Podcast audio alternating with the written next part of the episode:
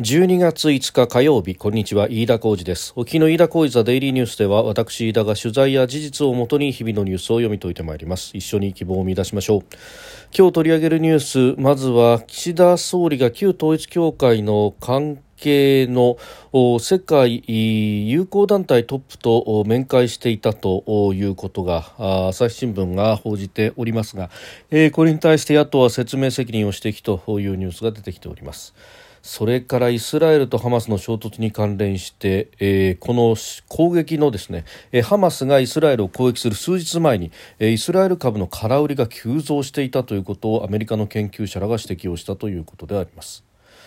それからフィリピンの沿岸警備隊が日本との連携を強化するということで近く覚書を交わすということが出てきております。収録しておりますのが12月5日日本時間の夕方6時45分というところです。すでに東京の市場閉まっております。日経平均株価の終値は昨日と比べ455円45銭安。3万2775円82銭で取引を終えました。3日続落11月14日以来3週間ぶりの安値で終えたということであります。アメリカのハイテク株安の影響を受けまして値傘の半導体関連株が売られたということで下げ幅は一時500円を超えたということが出てきております。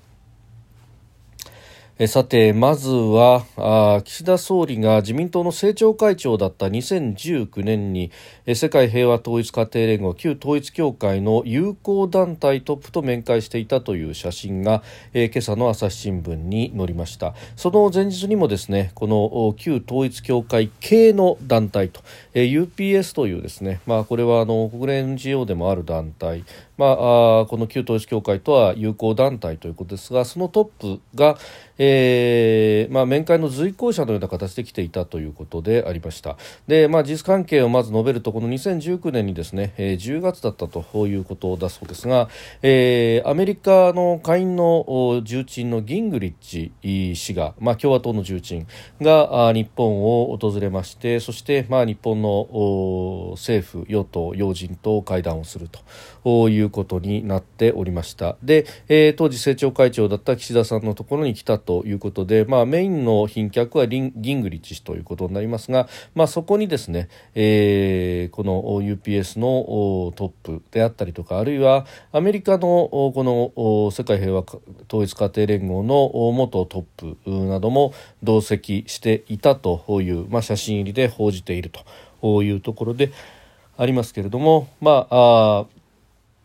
メインの客ではなく、まあ、随行者という形で、えー、旧統一教会の人と会っていたということで、まあ、岸田さんは常々ですね、あのー自分は関係は全くないんだということを国会でも答弁をしていたじゃないかと、えー、どういうことなんだ？合ってるじゃないか。説明しろと。いうのが、まあ、野党側の主張というところであります。まあ、あで岸田さんの方はというといやこれあのメインのお客さんはギングリッチ氏で基本的に僕はギングリッチ氏とお話をしてそこは記憶をしていると。ただ周りに、えー、一緒に来た人たちが誰だったかというところまでは記憶がないんだと。いうふうにおっしゃっております。でまあ、あの当初は安倍さんのところ行く予定が突然決まったとかいろんな話が横で出てきておりますけれども、まあ、これ、えー、10月臨時国会のタイミングということでこの訪問を受けたまさにそのタイミングでですね、えー、当時の安倍総理大臣は参議院の本会議で、えー、所信表明の演説に臨んでいたというようなことも一部では報じられておりますので、まあ、スケジュールの都合合わずということでじゃあうん与党側の要人にということになって、まあ、岸田さんは外相も務めていたということがありますので白羽の矢が立ったのではないかということが言われております。まあ、当時の幹事長は二階さんだったわけでありまして、まあ、あギングリッチ氏側としても、まあ、あの二階さんは、えー、当時の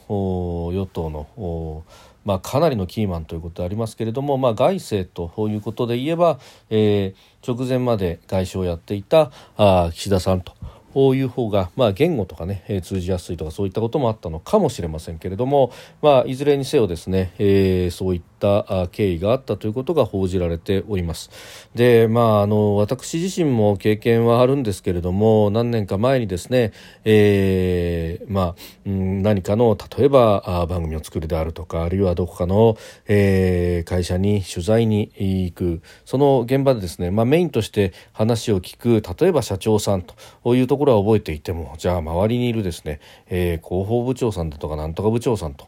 いう人たちの名前と所属をいちいち記憶してるかというとなかなかそこは心もとないところがあるというところであります。まあ、別途記録が残ってるとかそういうことであればですね、えー、違うんでしょうけれども、まああ、総理に関しては総理同棲という形で、えーまあ、これは特に通信社の記者がですねもう四六時中張り付いて、えー、ほぼリアルタイムに近い形で、えー、どこで誰と会った何をしたというのを記録していくわけですけれども、まあ、あ政調会長ということになりますともちろん要人ではあるんですけれども四六時中記者が張り付くというようなものでもないと。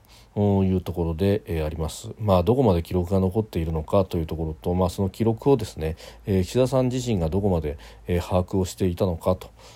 いうようなあたりがまあ問われてくるのではないかと思いますけれども、うん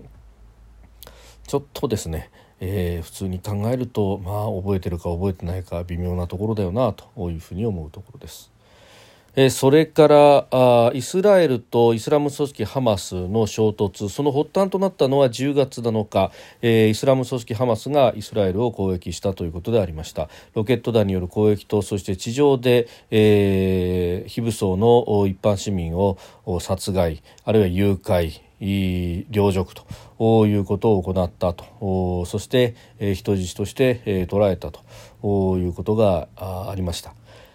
で、まあ、あの今はそれに対してですね、まあ、イスラエルが自衛権の行使だという形で、えー、ガザを空爆しそして地上作戦もやっているというところですが、まあ、その、えー、コラテラルダメージ付随的な、えー、ダメージによって、まあ、こちらもまた向こうの市民が、えー、亡くなっているというあたりで、まあ、今は、えー、イスラエルに対してですね、えー、批判が高まっているというところでありますが、えー、不思議なことが起こっていたということがですね報じられております。アメリカの研究者らの指摘によるとハマスのこの奇襲の直前に、えー、数日前にイスラエル株への空売りが膨らんでいたとの疑惑が持ち上がっているということであります。でハマスの攻撃を事前に知っていた何者かが空売りで利益を得た可能性があるということでイスラエル当局も調査に乗り出したということであります。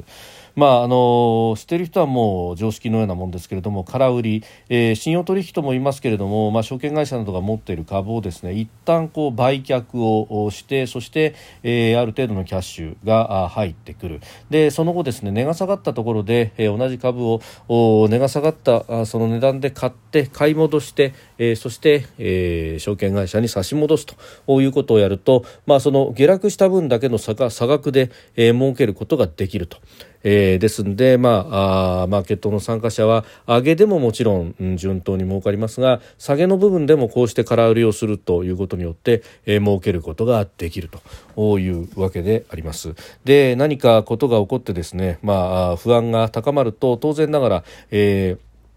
株式相場は、えー、下落をするという、まあ、地政学的なショックによっての下落というものがあり得るわけでありまして、まあ、それをですね事前に知っていれば確実に設けることができるということなんですが当然ながらそういったことは、えー、違法ということになりますイスラエル当局も含めてですね、えー、これを今捜査しているというところのようであります。まああのニューヨーク大学の教授で、えー、アメリカ証券取引委員会 SEC の委員も務めた、えー、ロバート・ジャクソン・ジュニア氏らが4日に公表した論文で明らかになったということなんですが、えー、アメリカの金融取引業規制機構のデータをもとに調べたところ主にイスラエル株主なイスラエル株で構成する上場信託投資 ETF、えー、MSCI イスラエル ETF への空売りが攻撃の5日前10月2日に急増していたと、まあ、グラフで見るとですねものすごい勢いでその日伸びている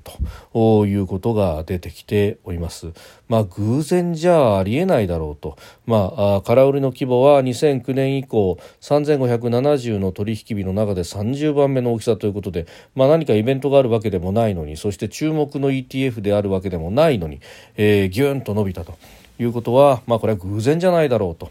いうような、えー、ことが言われております。まあ、あ金の流れというものを追っておくといろんなことが分かるというトレーサーマネーとか、えー、チェイス・ザ・マネーという言葉がありますが、えー、まさにそうしたところこの金があるいはこの取引がどういった主体で行われていたのかと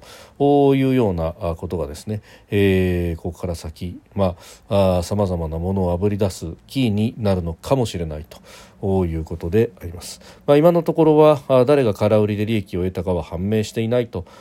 いうことで、えー、ありました。まああのハマスがね公益の資金を調達したかというところでは暗号資産が注目されていましたけれどもこの実際の株の取引特に公益以前のものというのは、えー、ほとんど注意がなされてこなかったというふうに、まあ、あ問題提起をこの論文の中ではしているということであります。それからあフィリピンの沿岸警備隊が日本との連携強化ということで、えー、フィリピン、えー、沿岸警備隊のガバン長官が5日日本との海洋警備での連携をさらに強化する覚書を結ぶ見通しであることを明らかにしました、えー、日本の報道機関向けに現地マニラで記者会見を開いてそこで、えー、発表したということでありました。で、えー、来週再来週にはですね、えー、日本と ASEAN の間の特別首脳会合が行われるという運びになっております。まあ、友好協力関係50周年の記念ということでありますが、まあ、この会議の実施に合わせてですね16日に日フィリピン間で、えー、覚書に署名をするという説明がなされたようです、まあ、あの海上保安庁とフィリピンの沿岸警備隊の間はすでに2017年に協力の覚書は結んでいるんですがさらに連携を強化するということであります。でまあもともとですね能力構築支援であったりとか巡視艇の提供等々というものは、まあ、フィリピンとの間も相当密にやってきておりますが、まあ、さらに幅広い分野に及ぶということ、まあ、操船の能力であったりとかですねさまざまな能力構築の支援それから、えー、海洋法国連海洋法条約の等々の、えー、国際慣習法の解釈であったりとか、えー、そこの部分もですね、まあ、能力構築支援の一環として、まあ、日本の海上保安大学校などなど専門のですね、教授の方々が、えー、講義をするというようなような、えー、こともやっていると、まあ、この国連海洋法条約であったりとか、まあ、国際法をしっかりと理解した上で、まあ、それを使ってですね、えー、海洋法の執行機関としてやっていくというのは非常に大事なことにもなるし、えー、そうした国際法の理解の一つ一つというものがですね、えー、適切な法執行につながっていけば、えー、中国との間での無用なあエスカレーションであるとかあるいは、えー、うっかりとした国際法法違反によって、えー、中国に付け入る隙を与えると。それがあ結果として、まあ、あ日本や台湾、えー、フィリピン、えーオーストラリア等々というまあ、中国と対峙する国々の連携にひびを入れると。いうようなことのないようにと、まあ、あ弱い鎖の部分を狙ってくるということがありますので、まあ、ここを強化するというのはひいては、えー、シーレーンの防衛そして日本の安全保障にも関わってくると。いう、まあ、そこまで考えるとですね、えー、こうした、ま、あ軍同士のつながりももちろん大事ですけれども、まあ、法執行機関であるとかこの重層的なあつながりというものは非常に大事になってくるのではないかと思うところです。飯田小座デイリーニュース月曜から金曜までの夕方から夜にかけてポッドキャストで配信しております。番組ニュースに関してご意見感想飯田 TDN アットマーク Gmail.com までお送りください。飯田小座デイリーニュース。また明日もぜひお聞きください。飯田浩二でした。